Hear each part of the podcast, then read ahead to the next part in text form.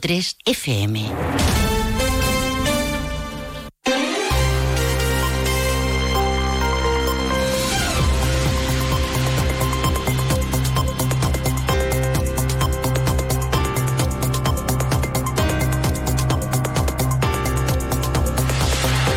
Más de uno Jerez. Juan Ignacio López. Onda Cero. Hola, muy buenas tardes. Nuevo episodio violento en instalaciones sanitarias. En esta ocasión en el Centro de Salud San Benito. No es la primera vez. Esta vez ha ocurrido en la tarde de ayer. Hasta cuatro patrullas han tenido que acudir después de que una usuaria insultara a varios profesionales, además de destrozar mobiliario del centro de salud. Ahora les damos más detalles. Viernes 19 de enero, a esta hora tenemos eh, cielos nubosos. El termómetro marca 16 grados. Hay otros asuntos de la actualidad de la jornada que ya les destacamos en titulares.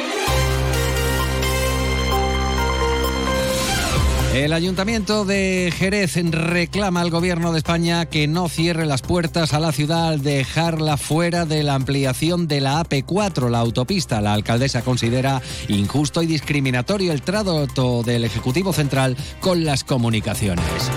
Empieza la cuenta atrás para Vinoble 2024 con anuncios en cuanto a la climatización de algunas dependencias del Alcázar dadas las temperaturas que se registran en mayo. También se va a reponer el albero del patio de San Fernando y se van a remozar las carpas expositoras para la cita que tendrá lugar en el conjunto monumental del Alcázar del 26 al 28 de mayo.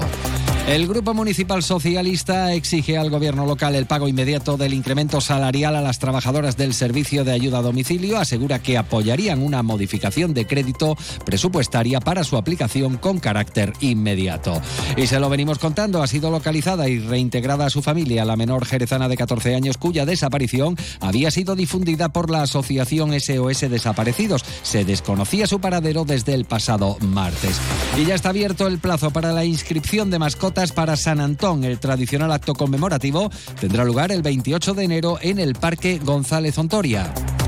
Y hablando de celebraciones, se aplazan las actividades colofón del centenario de Lola Flores previstas para el día de hoy por la previsión de fuertes lluvias. Enseguida nos ocupamos de estos y otros asuntos. Antes vamos a conocer qué tiempo nos aguarda para las próximas horas. Nos vamos hasta la Agencia Estatal de Meteorología. Javier Andrés, buenas tardes. Buenas tardes. Durante esta tarde en la provincia de Cádiz, las precipitaciones irán a menos, todavía con lluvias moderadas que pueden ser localmente fuertes.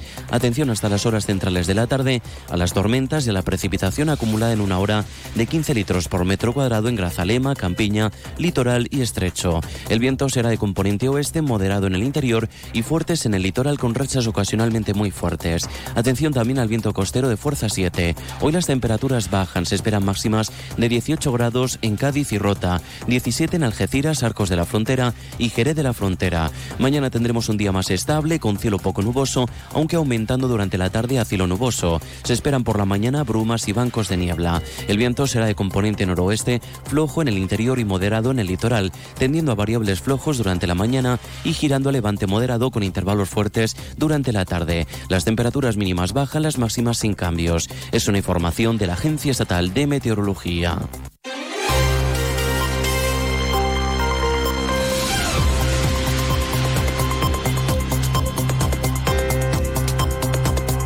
Lo dicho, lo han oído en portada, nuevo episodio violento en el Centro de Salud de San Benito. Ha ocurrido durante la tarde de ayer cuando una usuaria ha agredido verbalmente a varios profesionales. También ha provocado destrozos en el mobiliario. La policía ha tenido que acudir al centro de salud con cuatro patrullas después de recibir el requerimiento de los trabajadores. El episodio ya ha sido denunciado ante el Servicio Andaluz de Salud para que ponga en marcha el protocolo contra agresiones. Un protocolo que, a todas luces, dicen desde el sindicato CESIF, no es efectivo. Y es que explican que cuando se presentan las fuerzas y cuerpos de seguridad, los hechos ya se han cometido. Desde CESIF lamentan que se sigan produciendo este tipo de incidentes en centros sanitarios públicos, mientras el Servicio Andaluz de Salud, subrayan desde este sindicato, no aporta medidas verdaderamente efectivas para erradicar esta lacra. Hay que recordar que el Centro de Salud San Benito cuenta con personal de seguridad en el turno de mañana, pero no en el de tarde, por lo que los profesionales, subrayan desde CESIF, se encuentran desprotegidos ante situaciones de este calado. Exigen a la Administración Sanitaria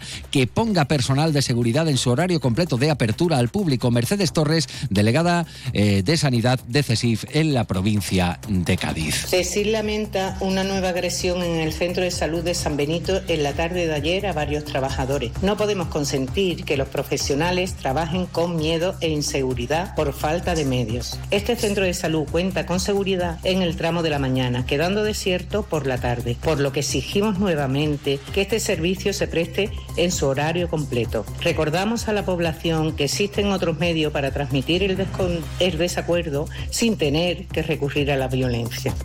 Por su parte, desde Comisiones Obreras denuncian la ausencia de seguridad en los centros de salud del área sanitaria Jerez Costa Noroeste durante las tardes ante el repunte de agresiones. Comisiones critica la pasividad, dicen, de la dirección de dicha área y mirar hacia otro lado el lugar, así apostillan, de dotar con mayor número de vigilantes y cámaras de seguridad los centros de salud. Escuchan a Sonia Martín Salgado, responsable de la Secretaría Provincial de Acción Sindical de Comisiones Obreras. Desde Comisiones Obreras queremos transmitir nuestra denuncia ante la situación insostenible que soportan nuestros centros de salud. Desde Comisiones Obreras lamentamos el abandono por parte de la dirección del área, conocedora de sobra del creciente número de agresiones y de la ausencia de seguridad a la que se ven sometidos nuestros y nuestras profesionales a la hora de realizar su trabajo. Por ello, transmitir todo nuestro apoyo y denuncia ante tales situaciones, haciendo eco a los medios de comunicación para que difundan nuestra protesta y negativa a trabajar sin seguridad. Una de la tarde y 42 minutos. Estamos a 19 de enero. Se inicia la cuenta atrás para una nueva edición del Salón Internacional de los Vinos Nobles, Generosos, Licorosos y Dulces Especiales. La decimosegunda edición de Vinoble se va a celebrar del 26 al, eh, al 28 de mayo en el conjunto monumental del Alcázar. La historia de Vinoble, salón de carácter bienal, se remonta 26 años atrás, cuando Carlos Delgado, el creador del evento, idea precisamente una cita que aglutinase vinos que en palabras del presidente del Consejo Regulador del Marco de Jerez, César Saldaña, no encontraban su sitio. Un salón eh, dedicado a vinos especiales, vinos nobles, vinos que generalmente no encuentran su sitio, no son suficientemente eh, promocionados en los en las grandes ferias comerciales del mundo del vino, sea ProWine, la London Wine, Vinexpo, en fin, todas las grandes ferias que hay en el mundo, eh, pues la verdad es que a nosotros en el Consejo Regulador nos pareció una idea excelente. Son unos vinos que tienen, eh, y no hablo solo de los vinos de Jerez, hablo de los vinos de Jerez, los de Oporto, los Soten, los vinos de hielo, en fin, una enorme cantidad de, de vinos especiales, vinos que responden a tradiciones, a lugares, vinos que tienen una identidad propia y que no imitan lo que se hace en otros sitios, sino que son señas de identidad de lugares concretos. Esta mañana Ayuntamiento y Consejo Regulador han firmado un convenio para la promoción y desarrollo de la nueva edición de este Salón Internacional, consolidado gracias a la, profesionalización eh, precisamente único en su género, según ha destacado la alcaldesa María José García eh, Pelayo. Escuchamos eh, precisamente a la alcaldesa hablando de las modificaciones que se van a ejecutar en el conjunto monumental del Alcázar antes de Vinoble puesta a punto eh, del Alcázar, que evidentemente luego quedará eh, hacia el futuro. En primer lugar, decirles que eh, se está trabajando en una contratación que saldrá en los próximos días para instalar aire acondicionado en, el Alcázar, es decir, eventos como este que se celebran a finales de mayo, en los que hace un calor insoportable, pues no se pueden eh, celebrar eh, sin unas condiciones mínimas como se estaban celebrando hasta ahora, sin aire acondicionado, por ejemplo, insisto, no solamente para el Noble, pero que después se van a realizar también una serie de intervenciones que creemos que van a poner eh, el Alcázar eh, a punto. Eh, por ejemplo, todo lo que tiene que ver con la electricidad, es decir, los distintos, los distintas carpas, los distintos espacios están, tienen que tener electricidad en condiciones. El ayuntamiento va a disponer una vez más del conjunto monumental del Alcázar para la celebración de este evento. El equipamiento eh, va a recibir eh, una inversión en climatización, como acaban de escuchar, por 100.000 euros provenientes de fondos para las grandes ciudades de la Junta de Andalucía. La regidora ha subrayado que Vinoble no es deficitario, que superan los ingresos de Vinoble a los costes. Eh, según César Saldaña, el 75% de los expositores repiten en la última edición, en 2022, fueron cerca de 70. El Vinoble no solamente tiene un nivel excelente por el lugar donde se hace, por la organización, sino también por su contenido, ¿eh? que es que sea un contenido muy muy atractivo, tanto en los expositores que vayan a venir, como en el programa de catas y eventos de otros tipos que se puedan hacer para, para los profesionales.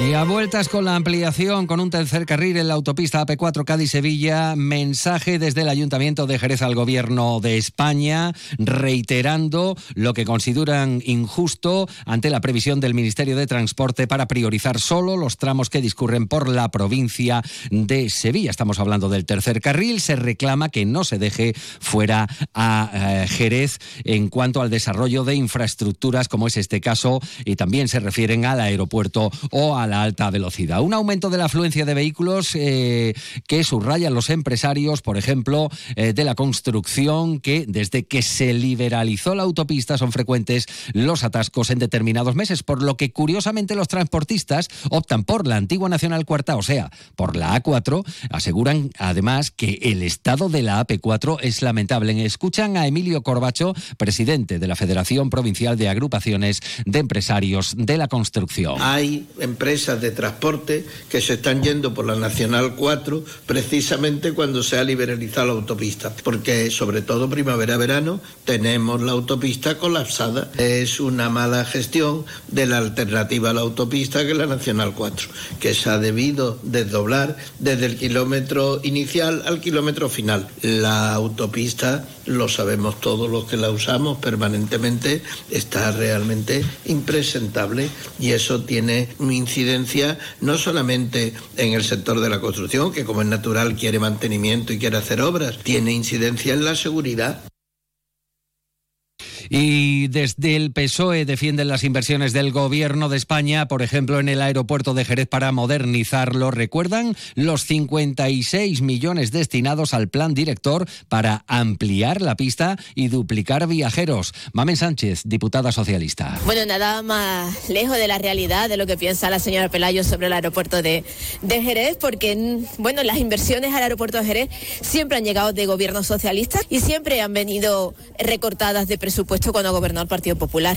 En este momento el gobierno de Pedro Sánchez sobre el aeropuerto de Jerez ha hecho un, plan director dotado con una inversión de 56 millones de euros y por tanto para aumentar la capacidad operativa y de pasajeros. El problema por tanto no es de inversiones del gobierno, el problema es la política que tienen que hacer de promoción eh, para traer vuelos tanto de la Junta de Andalucía como de la Diputación de Cádiz. Una de la tarde y 48 minutos, se lo venimos contando desde esta mañana. Aparece la chica de 14 años de la que no se tenía noticia desde el pasado martes. La llamada a la colaboración ciudadana la hacía la Asociación SOS Desaparecidos tras dos días sin conocer su panadero. La menor ha sido localizada en buenas condiciones y reintegrada a su familia según fuentes policiales. Y ante la previsión de fuertes lluvias para esta jornada de viernes, día 19 de enero, las actividades programadas con motivo de la finalización del centenario del nacimiento de Lola Flores han quedado aplazadas. Se celebrarán en los próximos días. Cuanto antes sea posible, ya se anunciarán las fechas y horarios. Y al cierre, sepan que hasta el miércoles 24 está abierto el plazo para que las personas interesadas puedan inscribir su mascota en el acto conmemorativo de San Antón que tendrá lugar el día 28 en el Parque González Ontoria. Y sepan además que se avecinan los premios Capitales Europeas de la Inclusión Diversidad 2024 de la Comisión Europea, unos premios convocados y organizados por la Fundación Diversidad abiertos a todas las administraciones locales. Llegamos así a las 2 menos 10 continúan informados en compañía de Onda Cero. Esta información la pueden encontrar en unos minutos en ondacero.es. Onda Cero Andalucía. Sobre